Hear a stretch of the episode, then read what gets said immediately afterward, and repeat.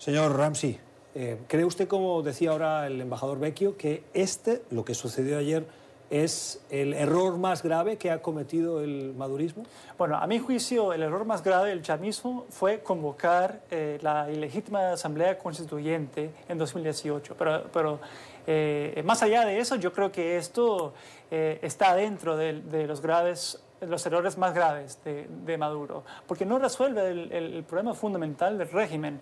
Eh, las élites económicas y políticas del país lo que quieren es normalizar relaciones con la comunidad internacional y, quieren el alivio de sanciones. Y eso no va a pasar en, la ruta actual que está siguiendo Maduro. De sus palabras me parece interpretar que usted cree que la única salida, o la que, no, no la única, pero sí una de las salidas probablemente la más plausible, es lo que sucedió, por ejemplo, en Polonia, y es un proceso de transición en el que la oposición trabajó durante un periodo con el régimen y en un momento dado el régimen se acabó retirando como una salida, no sé si la palabra sería honrosa, dando espacio ya a un proceso electoral para la recuperación de la democracia, no en ese extremismo que usted me describía antes. ¿Ese es el camino?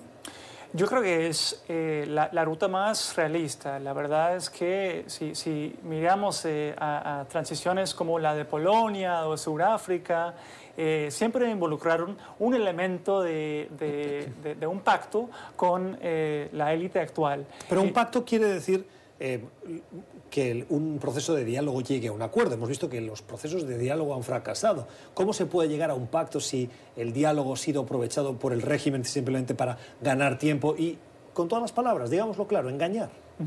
Bueno, la verdad es que, eh, es que sí, Maduro ha abusado todos los intentos eh, de diálogo pasado, pero lo que estoy diciendo es que una transición pactada no tiene que ser, no tiene que ser una transición o un, pacto, un diálogo formal eh, como ocurrió en, Colombia con las FARC. Eh, simplemente puede implicar una negociación con otros elementos de, la coalición en poder eh, actualmente, como las fuerzas militares o algunos elementos de, del entorno de Maduro. Yo creo que de ahí va a salir una transición en Venezuela. Sin comunicación con esos stakeholders, con esos elementos del entorno de Maduro, no va a pasar una transición en Venezuela hoy en día. ¿Dónde quedan los crímenes de lesa humanidad, violaciones de derechos humanos, el, robo, el, desfalco de PDVSA, de las arcas del Estado, de los recursos naturales en ese proceso de diálogo?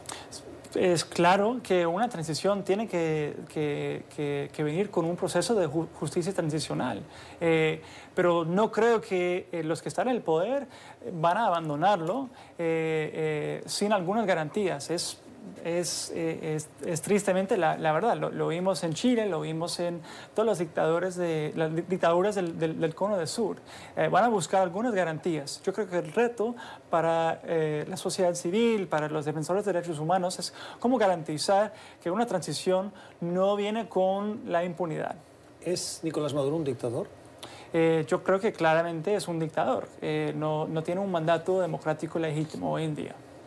Es la opinión de Jeff Ramsey. El señor Ramsey es experto en América Latina y es el director del programa de Venezuela de la Oficina para Asuntos Latinoamericanos, oficina en Washington para Asuntos Latinoamericanos.